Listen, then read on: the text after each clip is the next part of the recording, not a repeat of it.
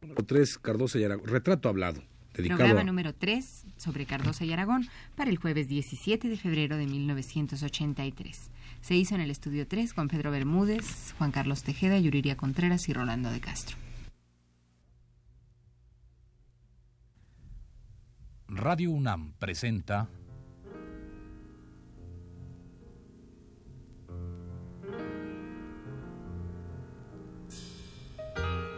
Retrato Hablado.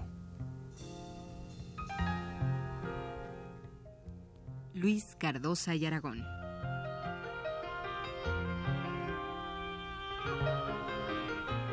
Un reportaje a cargo de Elvira García.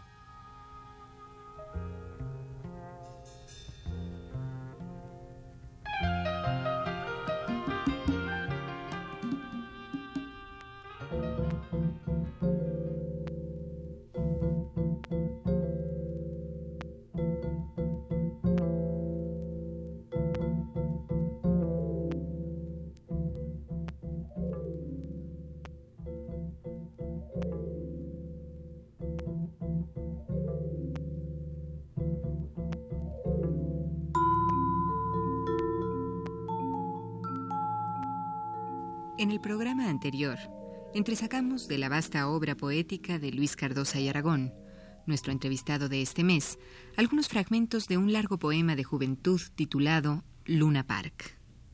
No es este el mejor producido por la pluma del guatemalteco, pero sí el que más lo refleja como un joven que experimentaba grandes cambios, del hombre, el poeta y el ser político que comenzaba a dibujarse.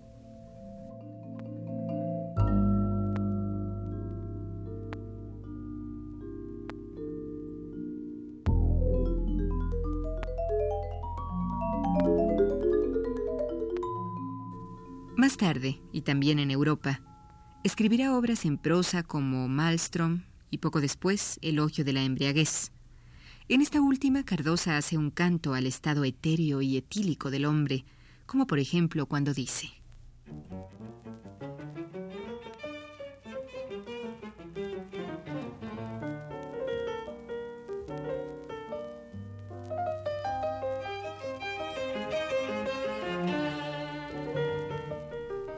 La embriaguez abre las esclusas de lo absolutamente gratuito, de lo porque sí o porque no.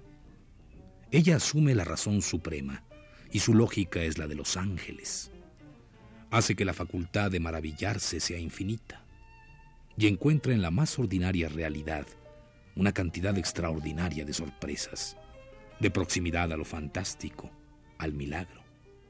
En el pan, en el agua, en el sombrero, en el hecho inveterado del día y de la noche, hay de pronto una explosión de lo sobrenatural.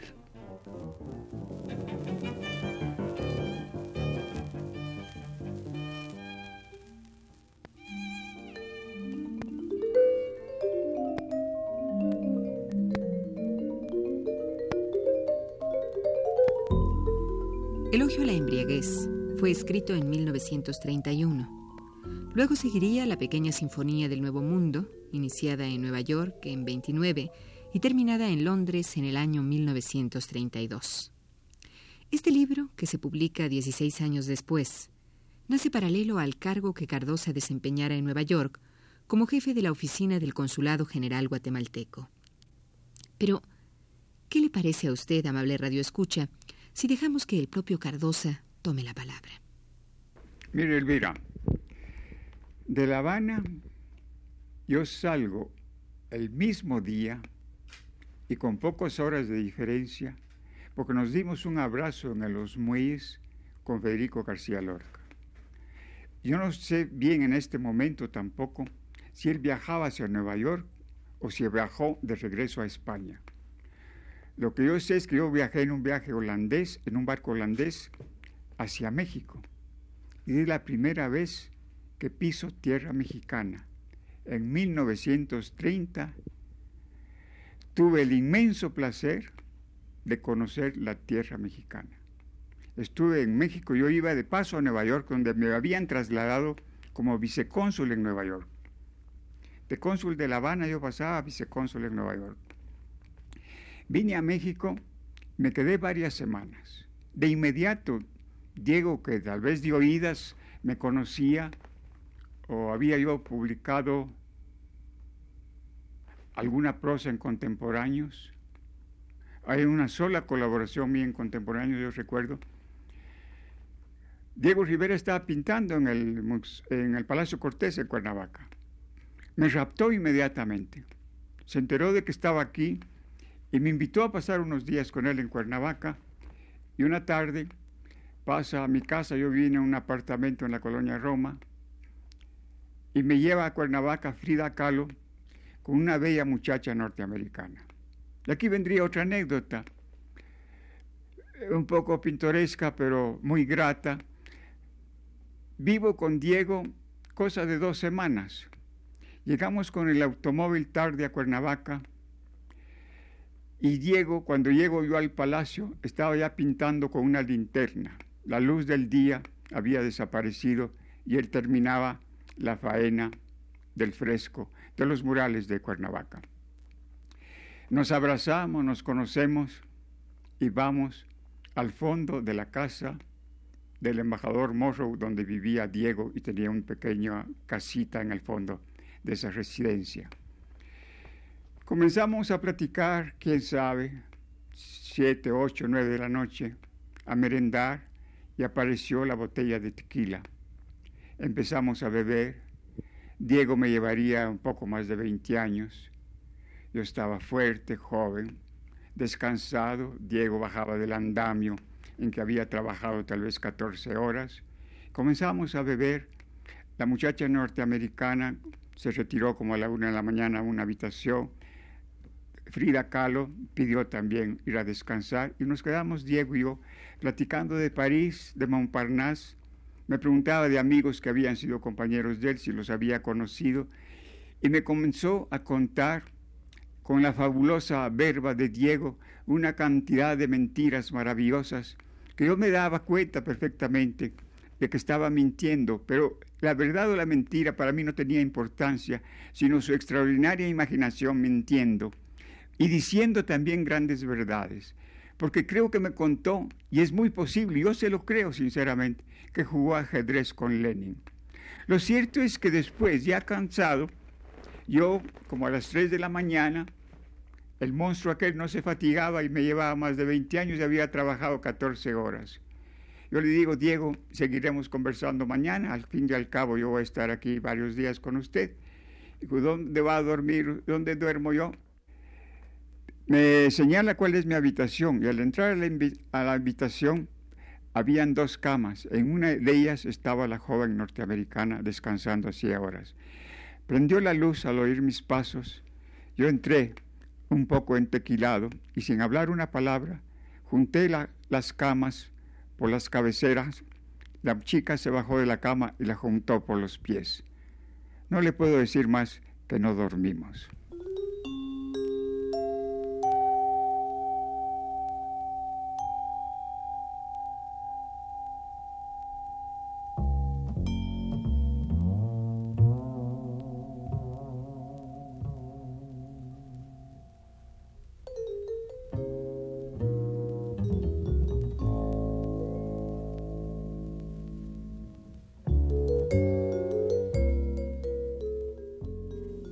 De la cronología que registran los libros, Cardosa y Aragón vive una serie de contactos amistosos que le provocan y descubren su vocación de admirador de las artes plásticas.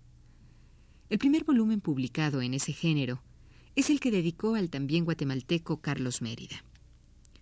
Entre prosa y verso, Cardosa viajaba de un país a otro, con sus libros bajo el brazo. Y ya para 1940 había conocido París, Londres, Alemania, Nueva York, Marruecos, La Habana y México en una primera etapa.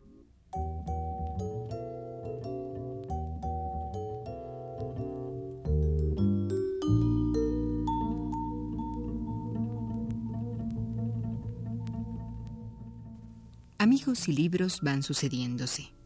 Federico García Lorca, Juan Marinello y la pequeña Sinfonía del Nuevo Mundo, poesías como El Sonámbulo, y entonces, solo entonces, quinta estación, y su encuentro con Diego Rivera, Frida Kahlo y el muralista que más habrá de impresionarle, José Clemente Orozco.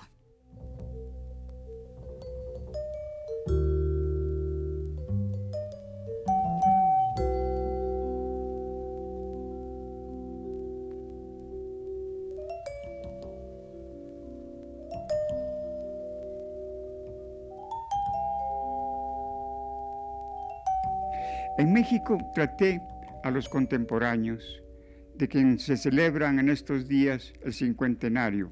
Yo había conocido en Europa mucho a Agustín Lazo. En este momento se está exhibiendo un retrato a mía a línea, que es una maravilla, y también un cuadro que él me obsequió en París. Conocí allá, además, a Jorge Cuesta. Precisamente huía, lo mandaron a París, fue a París, porque Lupe Marín esposa de Diego Rivera. Mientras Diego hacía un viaje a la Unión Soviética en el 27, Lupe Marín, que era un huracán de ojos verdes, se enredó con Jorge Cuesta y nació un niño que ahora es, es un ingeniero especialista en, bosques. Eh, no recuerdo su nombre en este momento. Y Cuesta volvió tiempos después, cuando las cosas se habían ya calmado, pero ese fue mi encuentro con Jorge Cuesta, conocí a Samuel Ramos, conocí a Carlos Pellicer y muy rápidamente algún encuentro muy veloz con José Gorostiza de Paso, con Jaime Torres Bodé. Yo ya tenía gran deseo de conocer México y también a Arqueles Vela, no debo olvidar. Arqueles Vela era hermano del director que aún vive en Guatemala de un diario muy importante, El Imparcial, un periódico muy reaccionario que dirige su hermano todavía, que se llama David Vela. Arqueles lo conocía ya, ha escrito aquí muchos libros en México, murió hace pocos años, y es autor de novelas y ensayos. Y después viajo de nuevo a Europa. Cuando en Europa ya me encuentro sin un centavo, vengo a México en el 32 y me quedo definitivamente en México el 32 hasta el 44, en que me da un avión en General Cárdenas, bajo en Tapachula y entro por la frontera con un fusil a Guatemala en 1944. Los contemporáneos fueron muy amigos míos, los quise mucho. Cuando yo llegué se publicaba una revista llamada Examen en el 1932. Esta revista publicaban mil ejemplares nada más.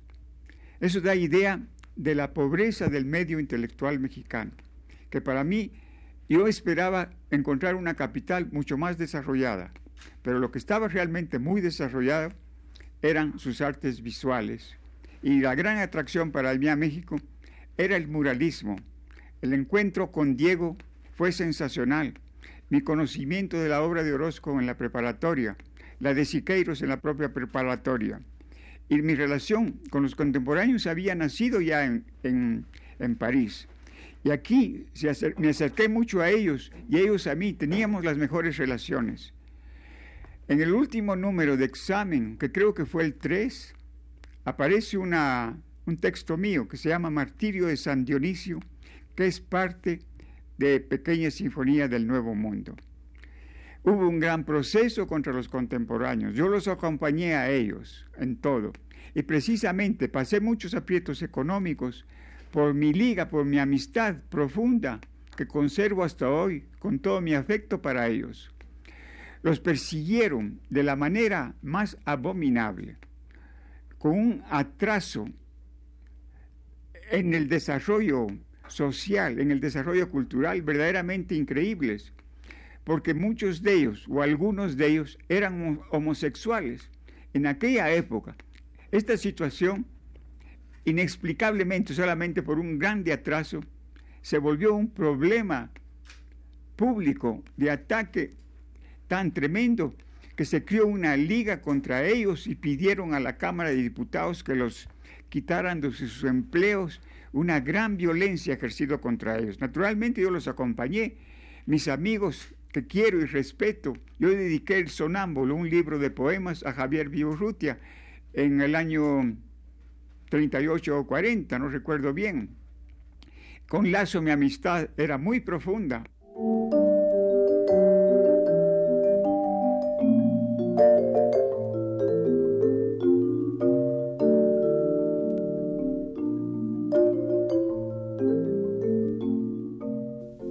Detener esta cronología de datos y ofrecerle a usted, amable radioescucha, un fragmento del poema Soledad, escrito por nuestro personaje en 1936.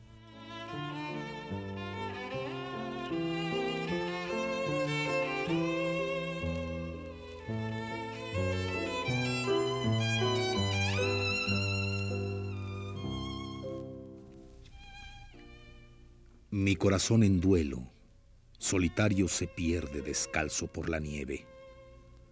Mi soledad, mi sueño. Eres solo un imán de afanes y ternuras. Adoro en ti, mujer, mis soledades juntas. Canto del marinero en su canto perdido. Vino, mujer y olvido, no en la mar sin sendero uno mismo disuelto en la voz no emitida. Oye mi voz, te mira, yo callo para hablarte. De par en par, abierta ventana sobre el mar, de sí teje la araña, y yo mi soledad. Como espina en la rosa, soledad, soy tu sombra.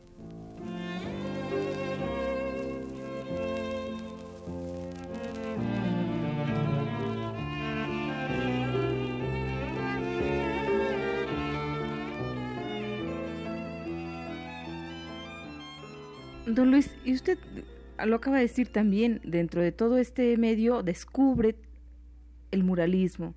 De ahí nace un, libro que se llama La nube y el reloj, ¿verdad? Y bueno, además su amistad con Orozco y su admiración por la obra de este hombre. Cuando yo vengo a México, Orozco estaba en Nueva York. Los habían corrido de los muros de la preparatoria a Siqueiros y a Orozco. Solo Diego siguió pintando. Diego fue muy cambiante en su vida. Su vida política fue estalinista, fue trotskista, volvió a ser estalinista, fue muy cambiante. El de la firmeza política fue Siqueiros. Orozco no perteneció ninguna vez a partido político.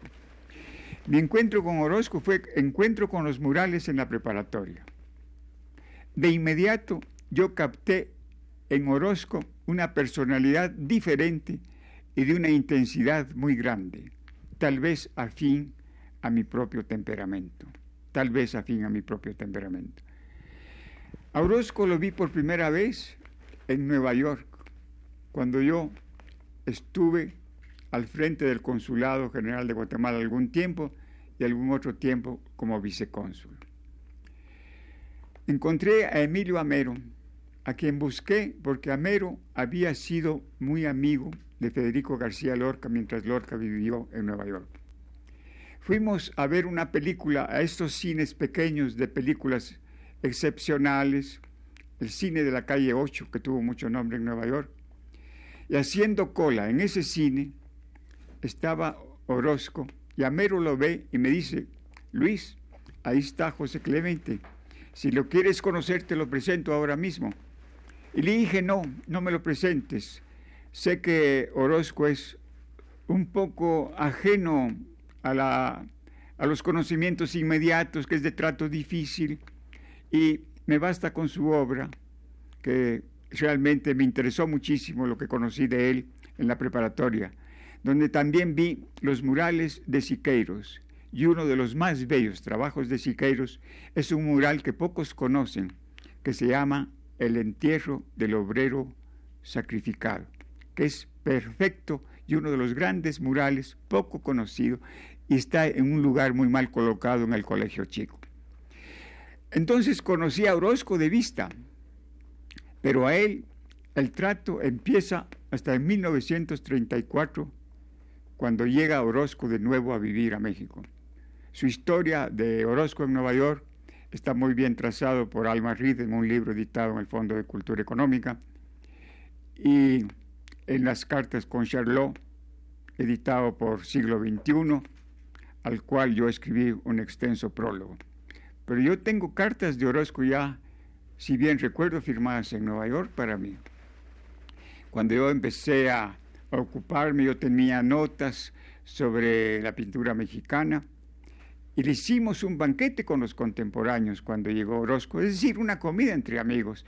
Habíamos estado unos 8 o 10 amigos de contemporáneos con José Clemente el año 34, y yo encontré todo lo contrario a la leyenda del hombre Orozco. Era el hombre más fino, más cordial y casi excesivamente cortés. Y cuando él entraba en amistad con alguien, que él sentía que ahí había un amigo, un amigo que sabía ver pintura o que su curiosidad tenía alguna profundidad. Él era un hombre encantador y yo he dicho siempre que su amistad para mí es un regalo hermoso de la vida.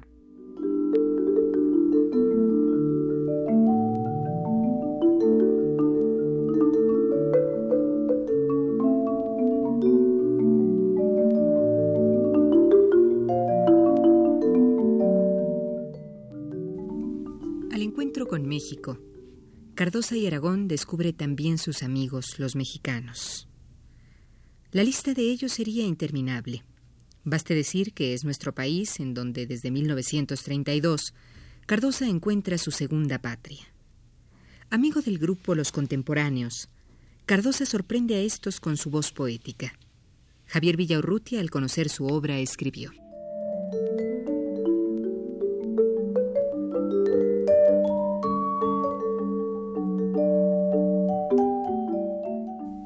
Cuando algún día estudien el carácter de la poesía hispanoamericana y la poderosa nueva corriente de irracionalismo que la recorre, se verá que este poeta ha hecho valiosas exploraciones, atrevidos sondajes, y que se ha anticipado a otros poetas, a quienes la fama ha coronado con más voluble prisa que estricta justicia.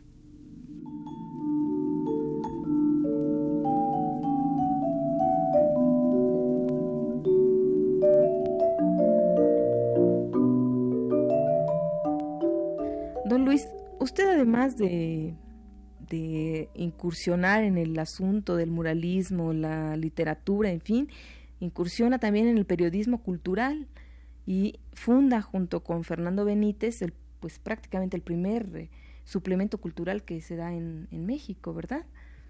Eh, ¿Podríamos hablar un poco de esta experiencia? ¿Quiénes son los que, que se reúnen? ¿Cómo nace esta idea? Eh, ¿Bajo qué premisas? Entramos al Nacional Fernando Benítez y yo. Tenemos desde entonces una amistad que nunca ha tenido la menor hastiadura. Somos como hermanos. El Nacional en ese momento era el gran diario vocero de una revolución viva. Era el diario del señor presidente general Lázaro Cárdenas. Hombre admirable, para mí el más gran presidente de México después de Benito Juárez. Y recuerdo que mi primer escrito ahí se llama precisamente In Memoriam Probable. Es mi primer recuerdo de Federico García Lorca. Es mi primer escrito en plan editorial en 1936, en agosto.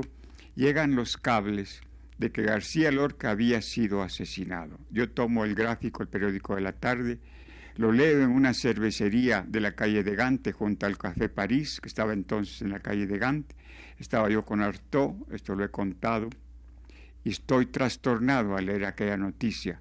Y como no la creía, no podía creerla, que un hombre de la gracia, de la delicadeza de Lorca, pudieran asesinarlo por la violencia que empezaba a desatarse en España, que vino después, poco después, la guerra civil. Yo le pregunté a Artaud si sabía de Lorca. Como siempre, los franceses casi siempre ignoran las literaturas de otros países. No conocía a Federico García Lorca. Entonces entro al Nacional, escribo en la plana editorial con mi nombre y a veces con otro seudónimo que no recuerdo. Porque necesitábamos dinero para poder vivir. Fernando Benítez también era muy pobre y recuerdo que cuando firmaba con su nombre a veces lo invertía para poner Benito Fernández para ser otro autor y poder cobrar dos veces en la plana editorial. Entonces, el suplemento tenían páginas dedicadas al teatro que hacía Julio Bracho, eh, de literatura en las cuales el fundamental era Antonio Escobedo, Acevedo Escobedo. En, en esa página trabajaba Efraín Huerta fue cuando lo conocí. Tenía una sección preciosa que se llamaba Columnas del Periquillo, llenas de gracia, de humorismo y de ironía terrible. Era de lo más leído en el periódico. Pero quiero recordar que el Nacional era realmente un gran periódico vivo, porque en esa época Cárdenas, con la transformación que estaba haciendo de México, era insultado. No era que se discutieran ya sus programas, era verdadera calumnia, injuria. Eh, el trompudo y ya era el único periódico que lo defendía realmente era el Nacional. Y por eso el Nacional era un periódico muy leído, era un periódico combativo que llevaba realmente la opinión del gobierno que tenía acciones de fondo, grandes expropiaciones, reforma agraria a fondo, el movimiento obrero, la manifestación del 18 de marzo de la expropiación petrolera. Fue una gran, gran época la de Cárdenas. Y en eso es cuando yo estoy en diferencias en los juicios sobre la continuación del muralismo. Hay una gran época en la historia de la Revolución Mexicana. Según don Jesús Silva Herzog, la revolución termina en 1940 cuando sale Cárdenas. Y el muralismo se explica por una gran época de México, una gran época que no puede repetirse, y además con hombres de genio. Yo tengo una gran admiración por por Orozco, igual por Rivera, igual por Siqueiros. Son tres grandes hombres, tres grandes figuras así, en una gran época. Es una gran riqueza para México y fue una expresión universal y es de lo más importante que ha dado la cultura de América en determinado momento. Los muralistas, eh, alguna vez se me ha ocurrido decir que su trascendencia para la cultura mexicana es más importante que su pintura misma. El, dedicarse a su pueblo, expresar a su pueblo con gran calidad su pintura. He hecho la crítica en muchos aspectos del muralismo y a veces me han dicho que soy antimuralista. Por ejemplo, Siqueiros en sus memorias me tiene como enemigo de la pintura mexicana, pero del muralismo mexicano. Pero no se puede ser más amigo que polémicamente hablando críticamente, exponiendo como acabo de exponer mi admiración por ellos y al mismo tiempo no estando de acuerdo en muchas cosas. Pero todo eso mismo, estar de acuerdo y estar en desacuerdo, lo que únicamente comprueba es la inmensa riqueza de este movimiento y lo que representaba y sigue representando en la cultura de México y en la cultura de Latinoamérica frente al mundo.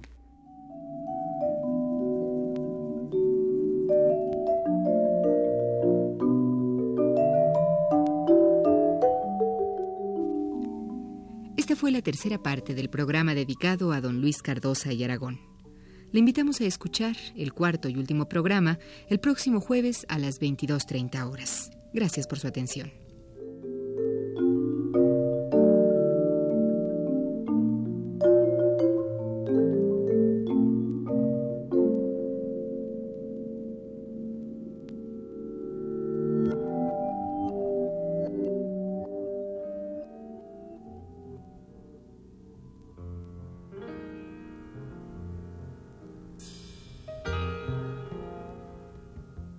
Radio UNAM presentó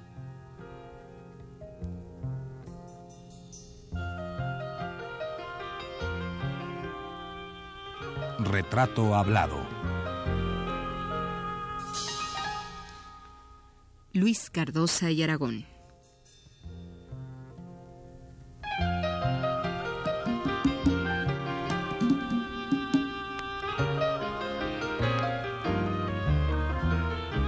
Reportaje a cargo de Elvira García.